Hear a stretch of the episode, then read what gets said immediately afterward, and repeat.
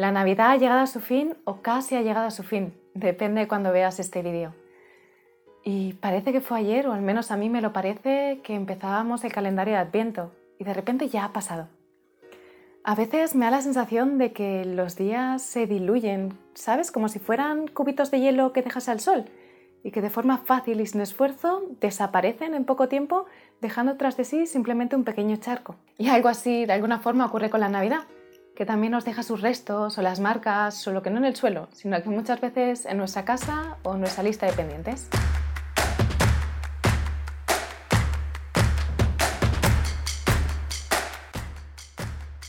En el vídeo de hoy me gustaría compartir contigo seis ideas muy concretas, muy aterrizadas, para que elijas aquellas que te puedan inspirar, para así asegurarnos de alguna forma que no llegamos a San Valentín todavía con las luces de Navidad puestas.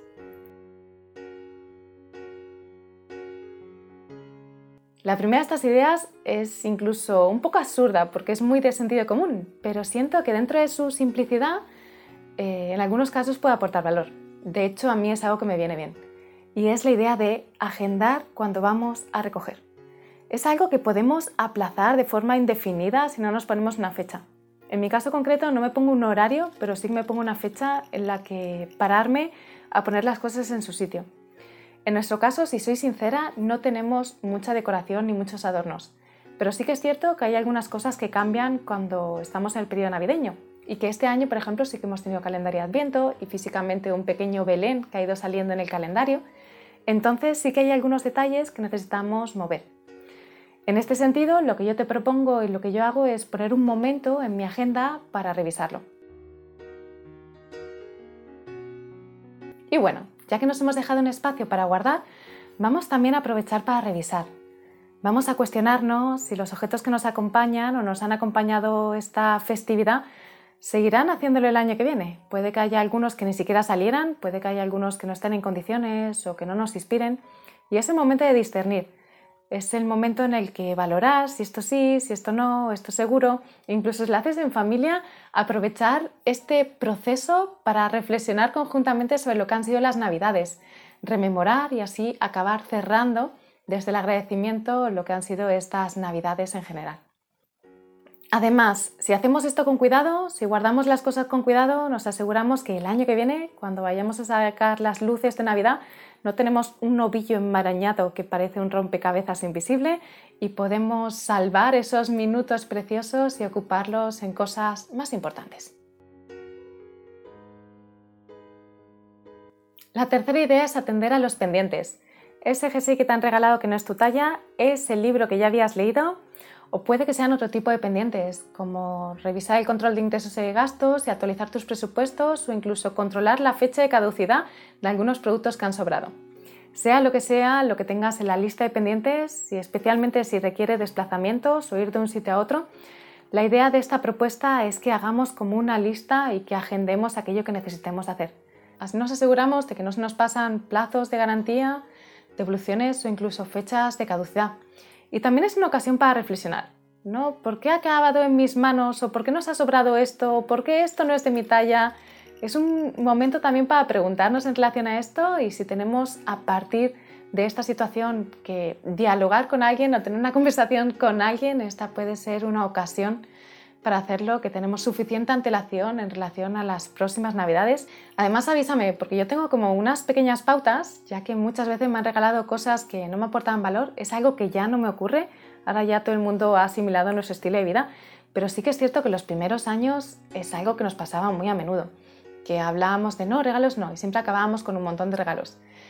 Entonces, si sientes que es algo que te puede inspirar, avísame y creo ese vídeo con algunas pautas concretas que son las que nos sirven a nosotros, por si de alguna forma te pueden servir también a ti o inspirar de alguna forma a encontrar las tuyas.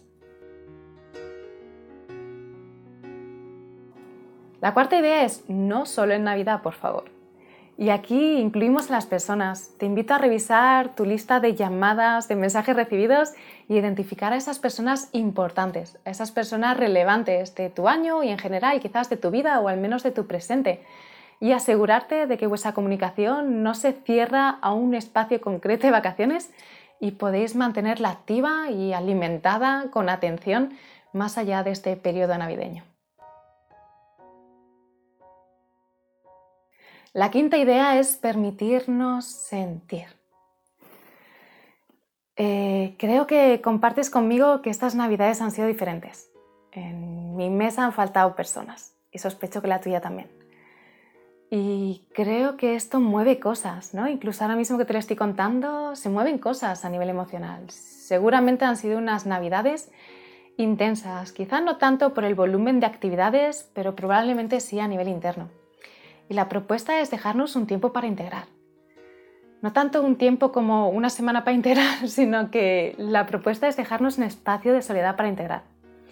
Lo sé, no siempre es sencillo ponernos espacios de soledad en nuestro día a día. De hecho, algo que a mí me sirve y te lo comparto por si te aporta valor es acostarme un poco antes y levantarme un poco antes, antes de que se levante el resto de la familia, y dejarme ese tiempo de soledad y de silencio. Normalmente me preparo una bebida que me inspire y que inunde con su aroma la estancia en la que estoy. Y simplemente me paro al famoso dolce far niente, me quedo permitiendo que aflore lo que tenga que aflorar. Y a veces son emociones, a veces son sensaciones o... No sé, puede ser cualquier cosa, pero siento que que hacerle espacio, que dejarle espacio para que aflore es reconocerlo y reconocerlo es sentirlo y sentirlo es integrarlo. Es como, eso está ahí. Lo mires o no lo mires, eso está ahí. Así es que la propuesta es, vamos a permitirnos mirarlo. Aquí no hay una intención de arreglar nada, de resolver nada, ni de solucionar nada. Porque no hay nada roto. Somos seres humanos y sentimos. La única propuesta es permitirnos sentir aquello que sentimos, dejar de rechazarlo. Y la sexta y última idea es despedir la Navidad. Normalmente es más sencillo, no sé si le pasa a todo el mundo, a mí me pasa, ya me dirás si te pasa a ti también, iniciar, planificar, calendario de adviento, como esas fases previas. Y no siempre es tan sencillo despedir, cerrar, decir adiós. Y creo que esto nos pasa sobre todo cuando son cosas que nos importan, ¿no? Periodos que nos importan, personas que nos importan, lugares que nos importan y esa despedida de alguna forma significa pues un cierre, un fin. Y por eso quizás a veces tenemos resistencias. La verdad es que en mi caso es el primer año en el que siento esta conexión con la Navidad. Yo creo que porque mi hijo ahora es mucho más consciente, acaba de cumplir cuatro años y me ha hecho conectar con la Navidad. Hasta ahora no era un, periodo que me gustara especialmente, aunque sí que es cierto que cuando viajaba normalmente aprovechaba para venir en Navidad y ver a toda la familia, que nos reuníamos todos en casa de mis padres y era un momento muy bonito en el que podía ver a todos mis primos, mis tíos, como que era eh, quizás el único momento en el año en el que nos reuníamos todos. Al mismo tiempo mm, siento que, que en mí había como una especie de concepto de la Navidad más vinculado al consumismo, más vinculado a a valores en los que no creía tanto y que este es el primer año en el que he vivido la Navidad desde una perspectiva más interior. Esa curiosidad, esa sorpresa, esas canciones, ese dejar espacio para ese adviento con esencia minimalista, esa revisión del tener, del hacer, del ser. Eh, quizás es por esto que este cierre está siendo, pues no sé si más importante o está teniendo más presencia o lo estoy viviendo más que otros. Y algo que me llevo y que me gustaría compartir contigo es que este espíritu navideño eh, confío en que sea algo que no se quede cerrado o encapsulado en una época concreta y que después abandonemos hasta el año que viene, sino que pueda acompañarnos durante el resto del año, que pueda seguir acompañándonos independientemente del día o el mes que marque en el calendario, independientemente de si hace frío o hace calor o nieva o hay un señor vestido de rojo con un saco. Y por eso, aunque quizás suena un poco fuera de lugar y sobre todo fuera de fecha, me gustaría despedir este vídeo deseándote un feliz espíritu navideño. Te mando un abrazo gigante y nos recuerdo que no somos lo que tenemos, no somos lo que hacemos, somos lo que somos. Seguimos. Gracias.